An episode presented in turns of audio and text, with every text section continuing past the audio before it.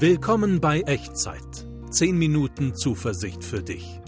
Ein Podcast mit Jörg Dechert von ERF, der Sinnsender. Hallo und herzlich willkommen zu einer neuen Folge von Echtzeit. Mein Name ist Jörg Dechert und hier sind 10 Minuten Zuversicht für dich. Manchmal ist es ja gar nicht so leicht, weiter zu glauben, an, an Gott festzuhalten, Besonders dann, wenn das Leben aus dem Ruder läuft, wenn Sachen aus dem Ruder laufen. Und man hat so den Eindruck, Gott lässt es auch laufen, der greift da gar nicht ein. Warum macht er das? Und was machst du dann? Das sind die beiden Fragen, über die ich heute gerne mit dir nachdenken möchte. Also wie soll ich weiter glauben, wenn Gottes Hilfe auf sich warten lässt? Ich habe festgestellt, so in meinem Leben, es gibt so drei, drei verschiedene Modi, drei verschiedene Phasen im Leben, die sich immer mal so abwechseln. Manchmal fließt das Leben dahin wie so ein träger, breiter Strom. Alles ist easy, man surft da so durch. Ähm, es gibt immer mal wieder so eine kleine Welle, aber im Grunde genommen läuft alles ganz okay.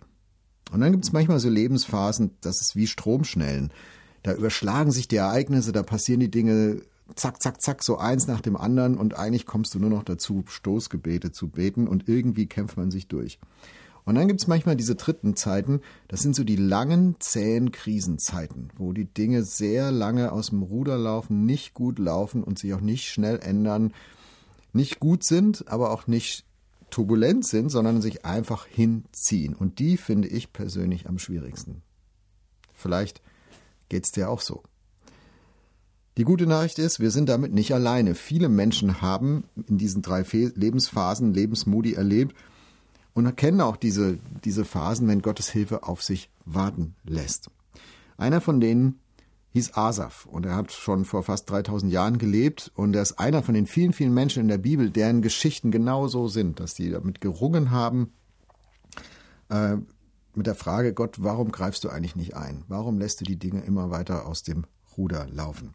Und ich lade dich ein, mit mir zusammen mal reinzuschauen in ein, ein kleines Gebet, was Asaf gebetet hat, aufgeschrieben hat. Es ist uns überliefert worden als Psalm 74, findest du zu Hause in deiner Bibel, wenn du eine hast. Psalm 74, Vers 3 bis 11, da fliegen wir jetzt mal so durch und ich lese dir das vor. Und es fängt an mit ähm, einer, einer Wahrnehmung, einer Beobachtung aus dem Krieg. Das sind ja Bilder, die uns jetzt in diesen Tagen nicht so fern sind, zumindest im Fernsehen, im, im Medial. Und Asaf beschreibt das so, Vers 3. Alles im Heiligtum haben unsere Feinde verwüstet. Also Israel ist im Krieg, wieder mal. Größtes Problem, diesmal hat es auch Jerusalem erwischt, die Hauptstadt. Diesmal hat es auch den Tempel erwischt, das, das geistliche Zentrum der Nation, des Volkes.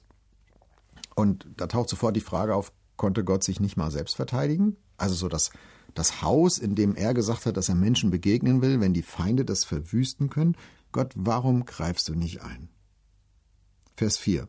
Laut brüllen die Feinde dort, wo du deinem Volk begegnet bist. Überall haben sie ihre Feldzeichen errichtet. Also der Teil des Lebens, der bisher ein Bereich war, wo man Gott nahe kommt, der ist auf einmal vom Feind besetzt. Feindes Land, in feindes Hand. Der ist zur Bedrohung geworden. Also übertragen auf dein, meine Lebenssituation heute könnte das vielleicht heißen, deine Familie, da wo du, wo du eigentlich Geborgenheit erwartest und Verständnis und dass du sein kannst, wie du bist und dass man sich gegenseitig unterstützt, das ist zu Feindesland geworden. Da ist Streit, da ist Konflikt, da ist Zerbruch, da ist vielleicht äh, eine Beziehung, eine Ehe auseinandergegangen. Und da, wo eigentlich doch eigentlich die Fürsorge zu Hause sein sollte, da ist auf einmal Bedrohung zu Hause.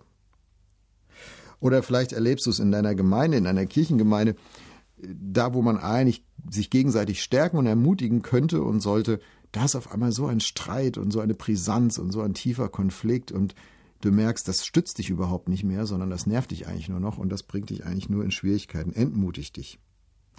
Oder da, wo du bisher Glaubensgewissheit in dir getragen hast und ähm, alles eine vitale, eine intensive Gottesbeziehung, da ist auf einmal ganz viel Zweifel und Fragezeichen also der, der heilige Ort sozusagen, da sind die Feldzeichen des Feindes jetzt. So, so ähnlich hat Asaf das damals erlebt.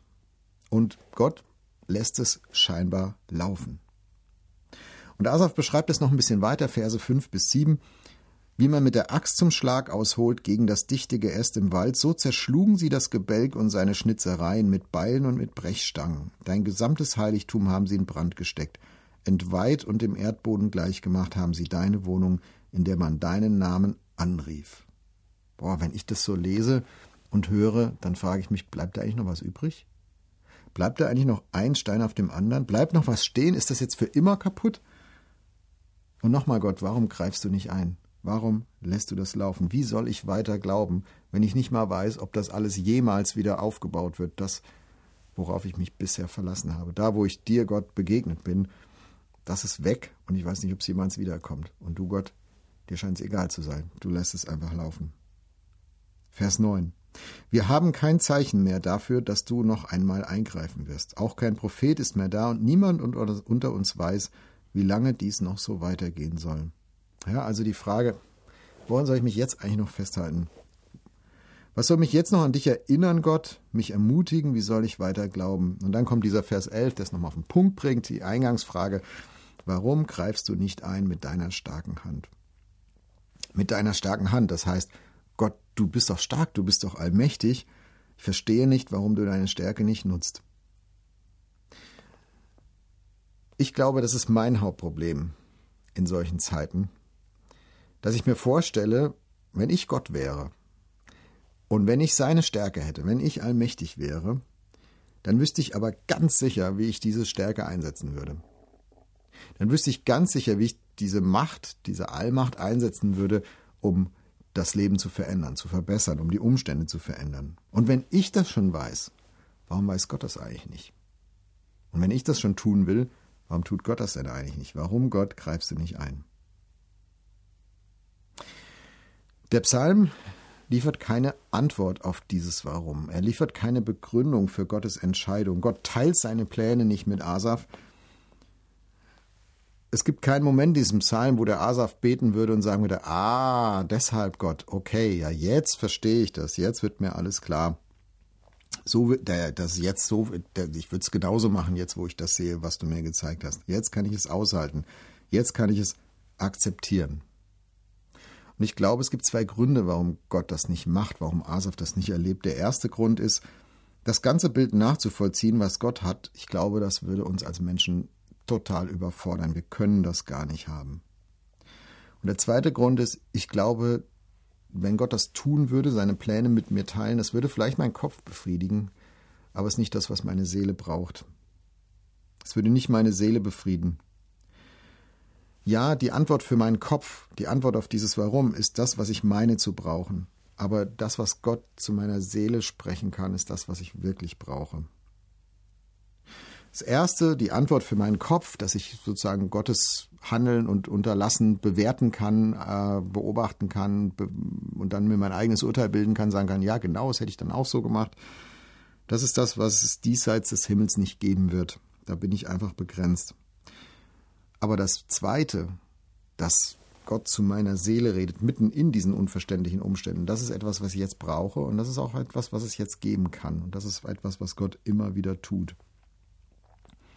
Und Stichwort tun, gibt es auch etwas, was du tun kannst, was ich tun kann, außer darauf warten und, und offen sein für das Flüstern Gottes zu unserem Herzen. Ja, ein bisschen schon. Weiter hinten, ganz weit hinten in diesem Psalm, in Vers 20, ist es ein bisschen versteckt. Da betet Asaf Blick wieder auf den Bund, den du mit uns geschlossen hast. Also den Bund zwischen Gott und Israel.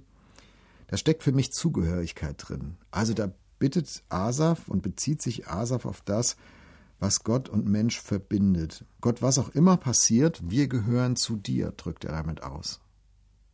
Wir gehören zu dir und wir gehören dir. Auch wenn wir nicht verstehen, was da passiert und warum du nicht eingreifst. Aber daran halten wir fest, dass wir zu dir gehören. Der Bund soll Bestand haben. Wir gehören dir, wir gehören zu dir, auch wenn wir nichts kapieren, was gerade läuft und warum es aus dem Ruder läuft.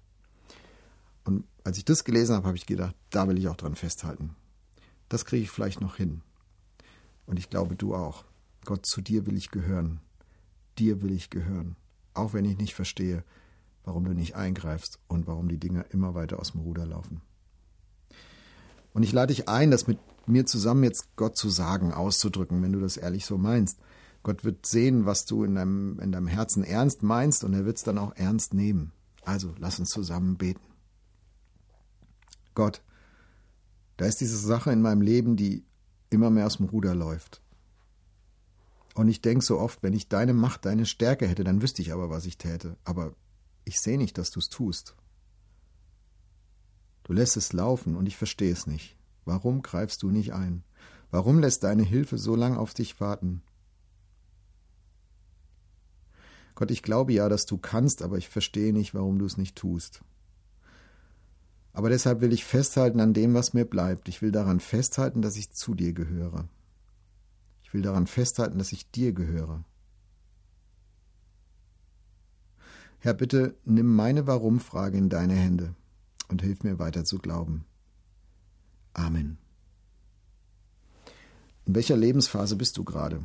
Großer breiter Strom? Stromschnelle oder diese lange zähe Krise, die dich fragen lässt, Gott, warum greifst du nicht ein? Schreib mir gern davon. Schreib mir, wie du Gott erlebst oder nicht erlebst und wie, die, wie dieses Gebet dich jetzt weiterführt in deinem Leben. Und in den Kommentaren oder an echtzeit.erf.de. Ich freue mich drauf, von dir zu hören. Und nimm das mit in deine neue Woche, in die Zeit, die vor dir liegt. Wenn Gottes Hilfe auf sich warten lässt, dann such dein Kopf nach einer Antwort aber es ist deine Seele, die eine Gewissheit sucht. Die Gewissheit, dass du zu Gott gehörst und dass du Gott gehörst. Und das ist unabhängig davon, wann und wie und ob Gott eingreifen wird. Und Gott wird dir auf dieser Ebene helfen, weiter zu glauben, egal was passiert. Das wünsche ich dir. Und dabei möge Gott dich segnen.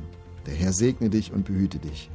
Der Herr lasse sein Angesicht leuchten über dir und sei dir gnädig. Der Herr erhebe sein Angesicht auf dich und bewahre dir seinen Frieden. Amen. Das war Echtzeit. Zehn Minuten Zuversicht für dich. Ein Podcast mit Jörg Dechert von ERF, der Sinnsender.